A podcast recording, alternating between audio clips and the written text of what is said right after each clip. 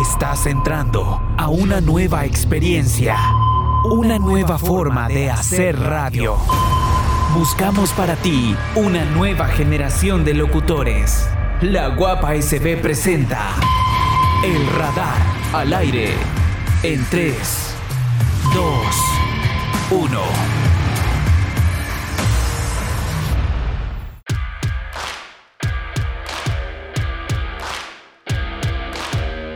Hola, soy Martín, bienvenidos a un episodio más de El Radar, un podcast dedicado a expresarnos, un espacio que nos invita a hablar de lo que otros no se atreven, entretenimiento único. El Radar, somos parte de la Academia de Corporación TSG Generación 25.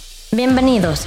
Y el día de hoy tenemos a un invitado especial que es Samuel Soto, productor del podcast Cinefilia.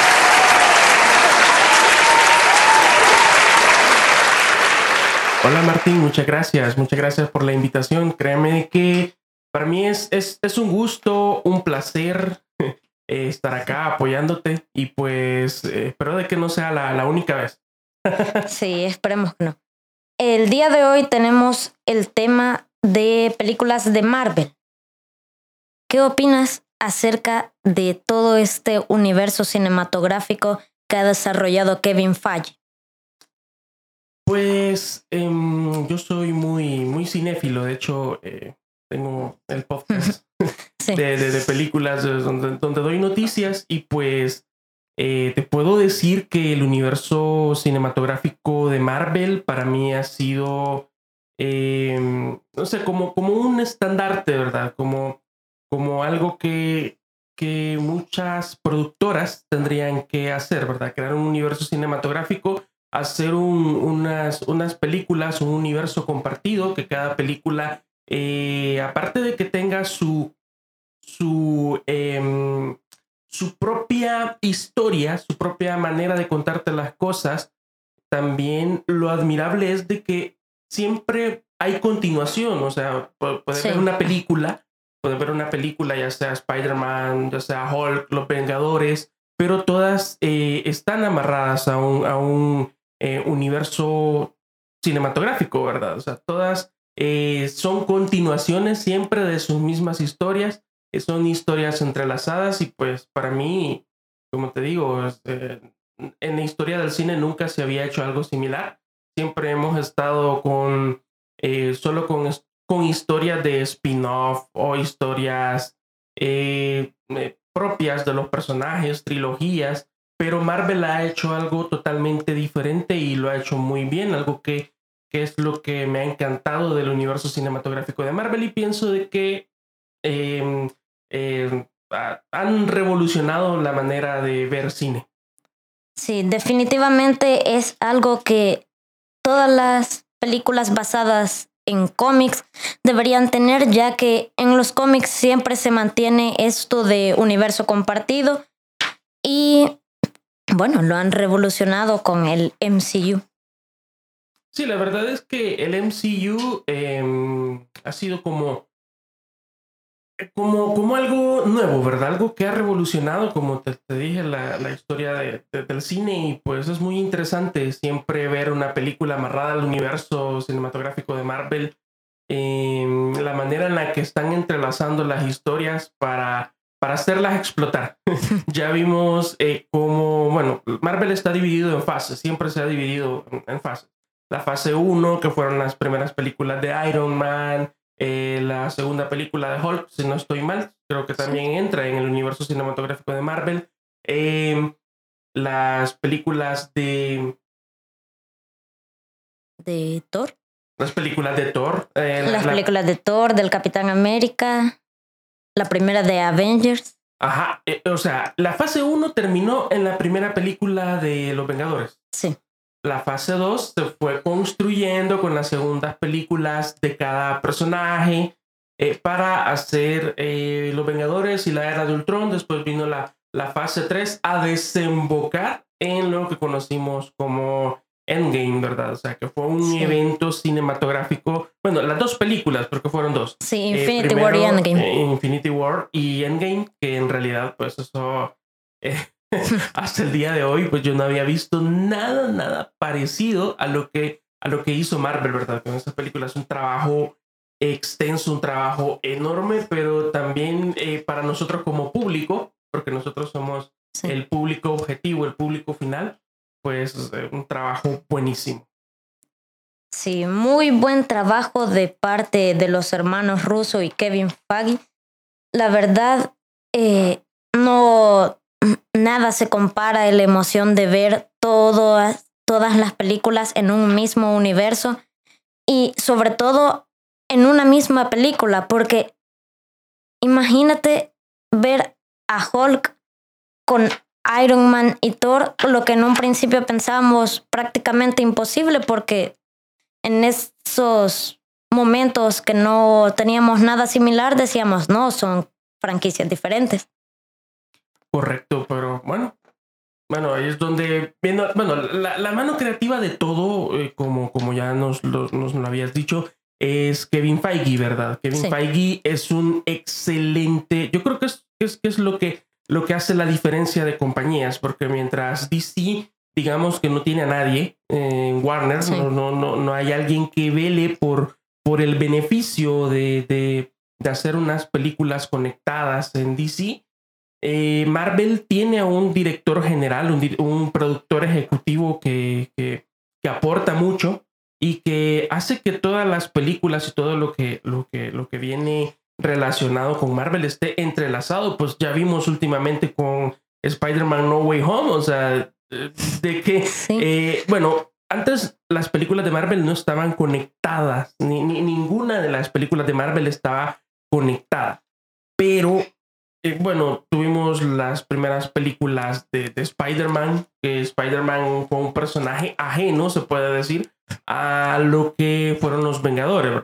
Sí, Pero eh, eh, ahora, con Kevin Feige ahí, él, él, hizo todo lo posible para que Spider-Man entrara en ese grupo de, selecto de los Vengadores. Y bueno, eh, yo, yo créeme de que yo no, no, no, nunca vi a Spider-Man en los Vengadores porque recordemos de que los, los derechos los tenía 20th Century Fox. No, no Sony. perdón. Ah, sí, Sony. Sony tenía los, los, los, los, sigue teniendo hasta el día de hoy. Pero Kevin Feige ha hecho un arduo trabajo para que eh, Sony preste esos derechos y tener al personaje. E inclusive ahora con Spider-Man No Way Home, que, que se juntaron, prácticamente hicieron que aparecieran juntos las tres generaciones de Spider-Man. Yo, yo eh, crecí con el Spider-Man de Tobey Maguire esos, Muy buen eh, Spider-Man. Eh, esos, esos fueron mis, eh, mis ejemplos de niño. fueron mis, mis, mis, héroes de niño. Toby Maguire como Spider-Man para mí es uno de los, de los mejores. No te voy a decir que el mejor, pero sí uno, uno de los mejores. Y sentí bien raro el cambio cuando cambiaron a, a, Andrew Maguire, ajá, y empezaron las, la, la, las, la que quisieron hacer saga, pero solo fueron dos películas nada más, de Andrew Garfield, que bueno, para mí fue, no sé, lo, sentí raro, pero igual, la primera película, al menos la primera película de Andrew Garfield, como ese enmascarado, como, como, como Spider-Man, pues para mí fue, fue, o sea, sentí el cambio, pero al menos la primera película sí me gustó. La segunda sí vi que como eh, se fueron por otro lado, contaron otra, otro tipo de historia, pero sí me, me, me, me, me gustó, te podría decir. Sí, la verdad es un buen ejemplo para seguir lo que ha hecho Marvel y todos sus productores. Si quieres hacer una muy buena un muy buen universo de películas de superhéroes.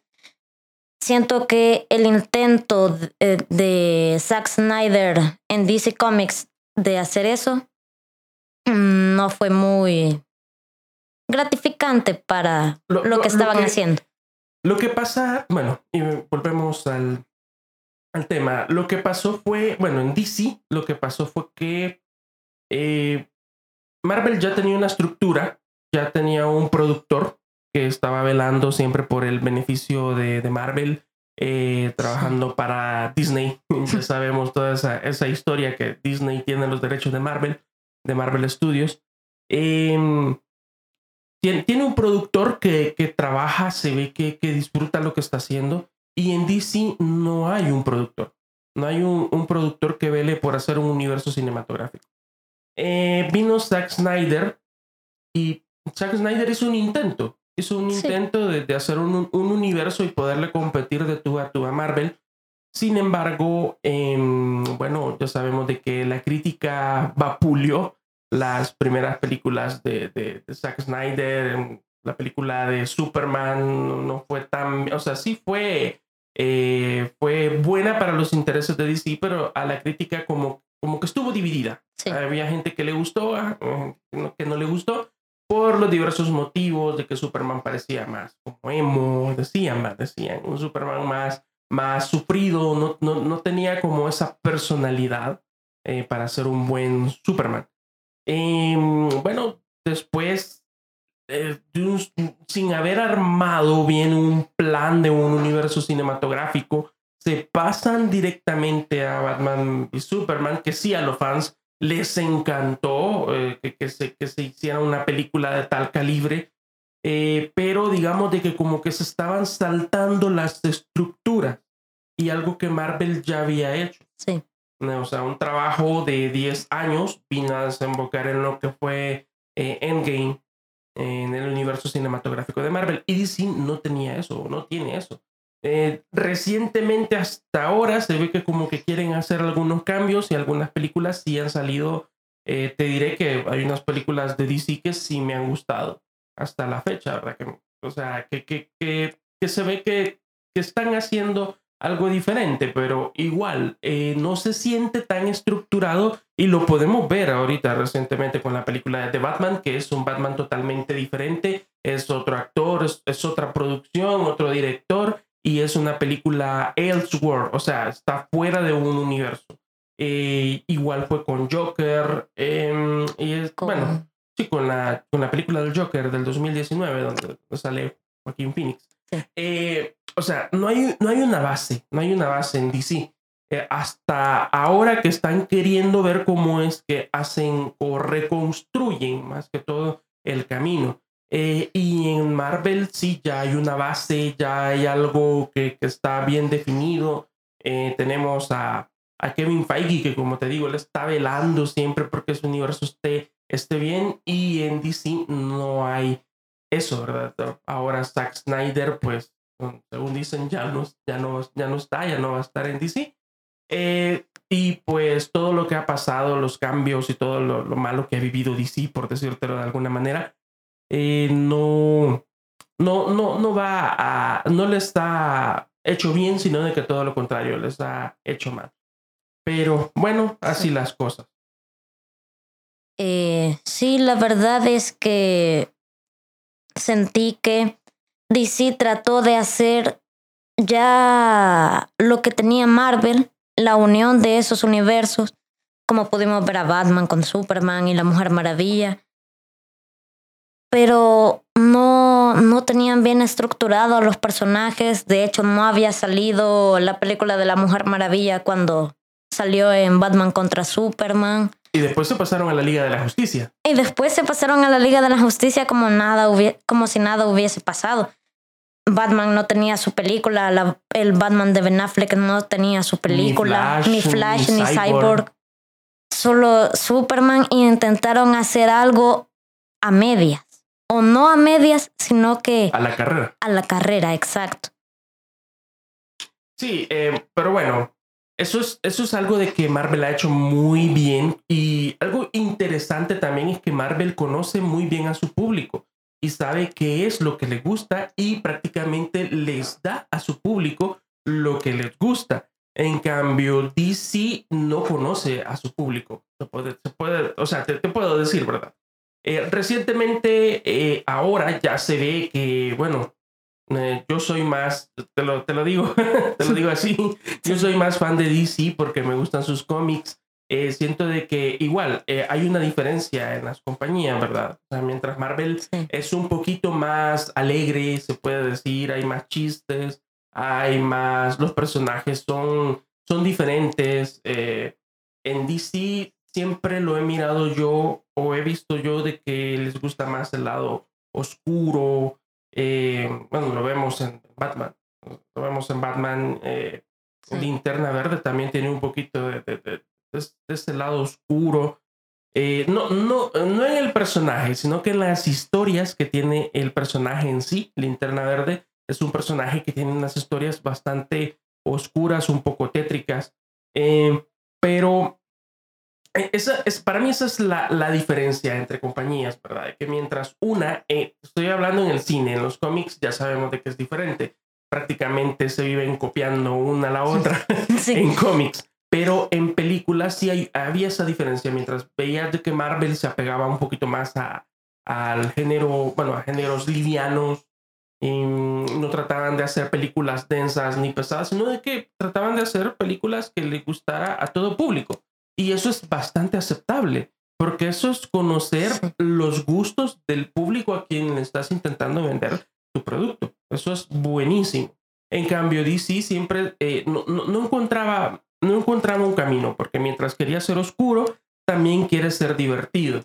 Y eso es un problema, porque estar cambiando, bueno, lo vimos en la película de Aquaman, que Aquaman este sí tiene, tiene muchas tiene, tiene muchas escenas, perdón, tiene muchas escenas donde eh, se sale un poquito de, de, contexto, porque por ratos miras de que es un poco oscuro y tétrico, y a veces ves de que dice muchos chistes, lo mismo pasó con la Liga de la Justicia, bueno, la Zack Snyder, ¿verdad?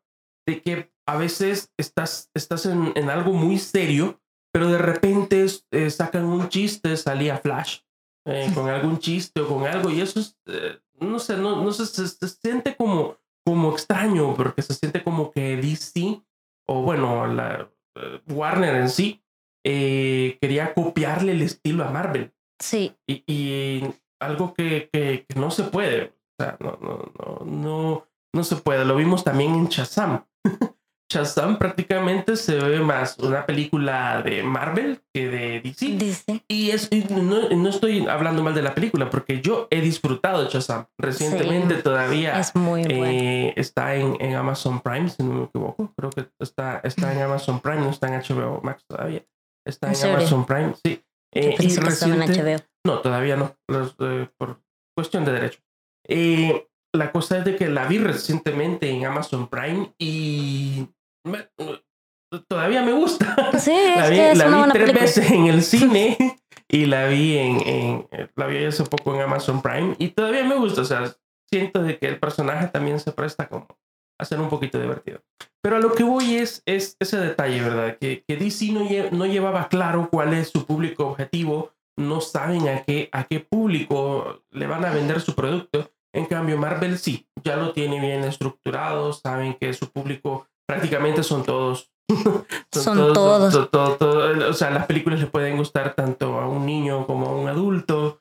Em, y eso es lo, lo, que ha, lo que ha hecho muy bien Marvel. De hecho, pequeño espacio publicitario, pero eso también se enseña acá en la corporación TSG sobre conocer a tu público. Porque DC a veces se centra más en lo oscuro y emo, y a veces sacan películas como Shazam, que son muy buenas, pero se sale del tono que ya tenían. Correcto, pero bien. Em, bueno, y coméntame qué, qué, qué has sentido con, con la película de Spider-Man No Way Home, porque la verdad es que yo nunca había visto ni, ni, ni me imaginaba que, que iba a haber algo como eso, ¿verdad? Yo sí me quedé sorprendido con esa película que hasta el día de hoy, hasta, hasta, bueno, hasta el día de hoy no, no, no supero todavía lo que, lo que hizo Marvel. Fue en realidad buenísimo. Sí, fue increíble, pero no, no sentí que se haya guardado toda esa emoción al 100%, porque ya nos estaban dando pistas, que de la nada imágenes filtradas y que decían, no, es Photoshop, ¿verdad, Andrew Garfield? Pero sentí que si hubiesen guardado mejor el secreto, hubiese dado más emoción. Obviamente en el cine todos nos super emocionamos cuando salieron los tres Spider-Man.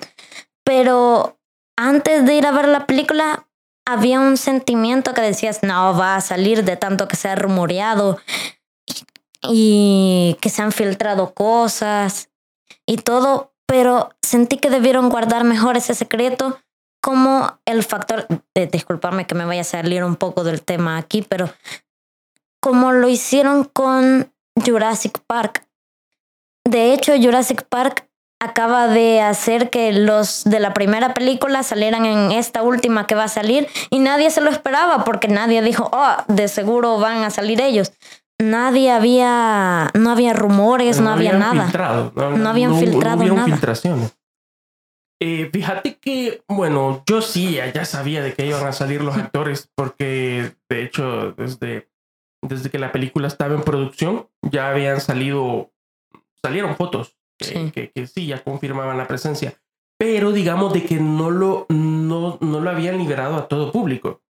O sea, o sea, eran, los medios casi no hablaban de eso. La cobertura estaba más en Spider-Man No Way Home por todo el morbo.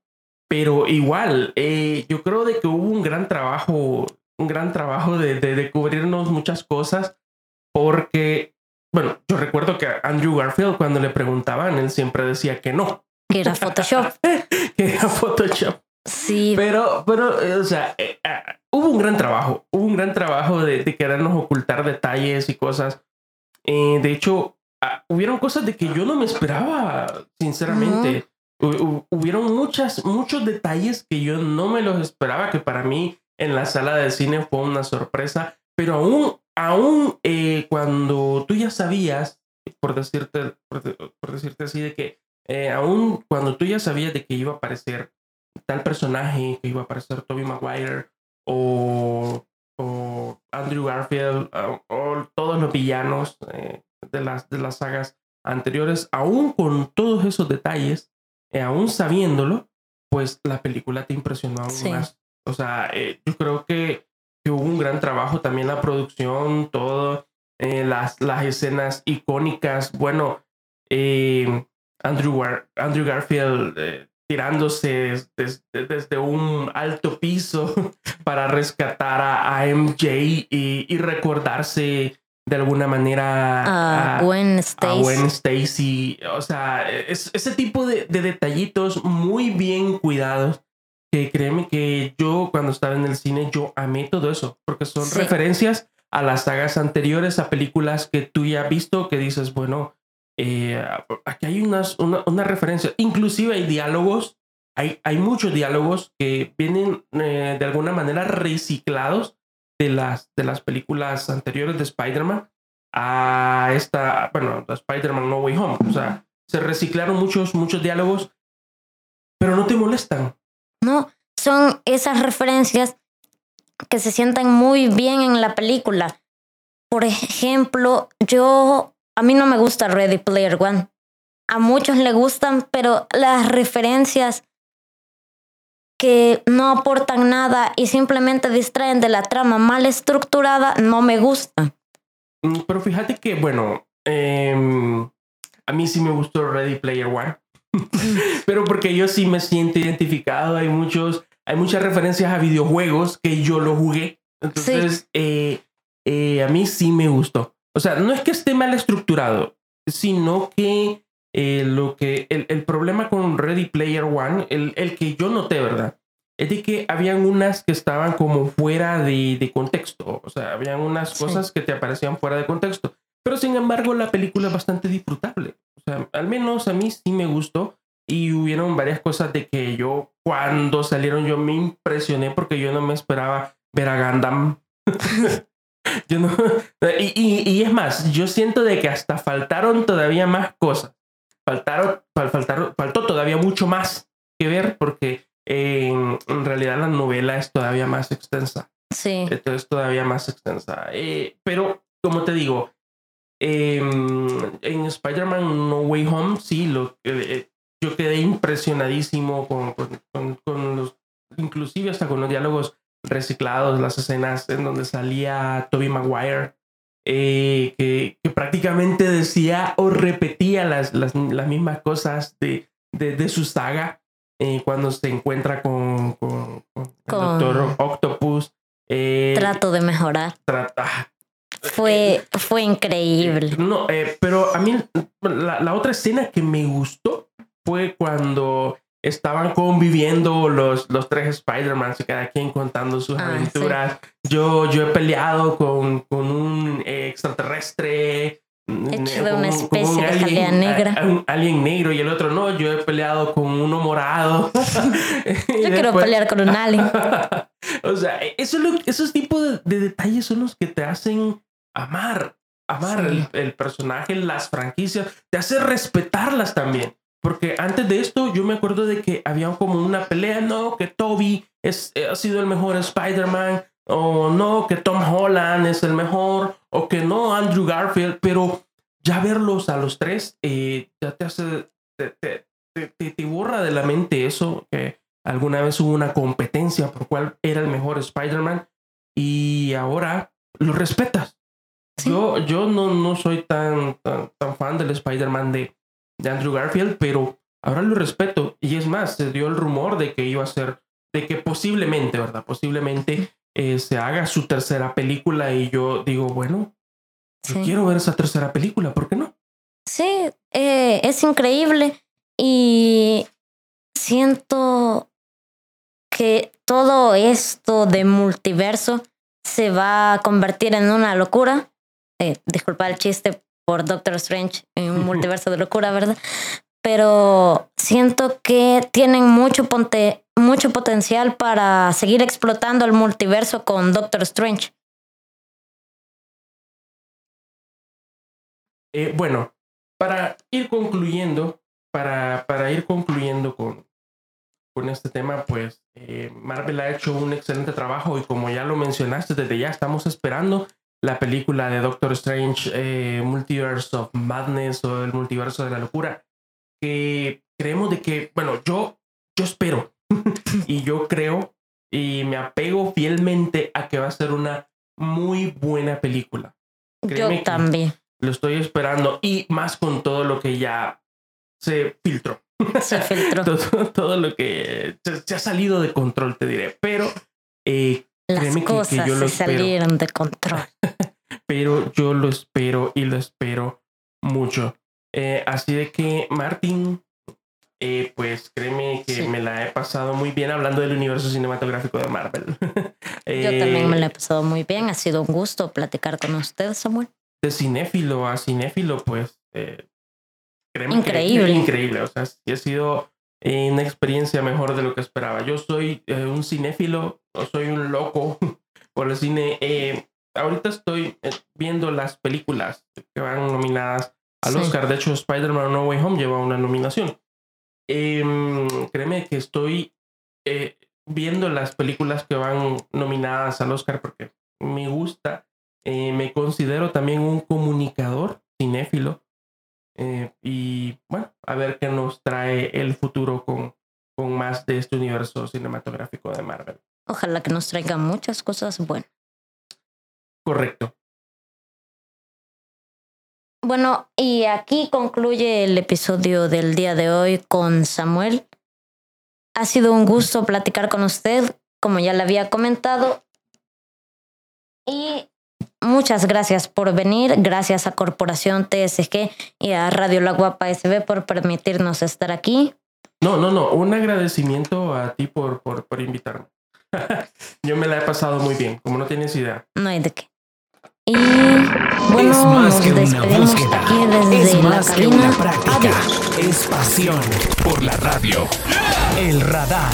Te esperamos en su próximo turno. Ey, ey, ey, la guapa SB.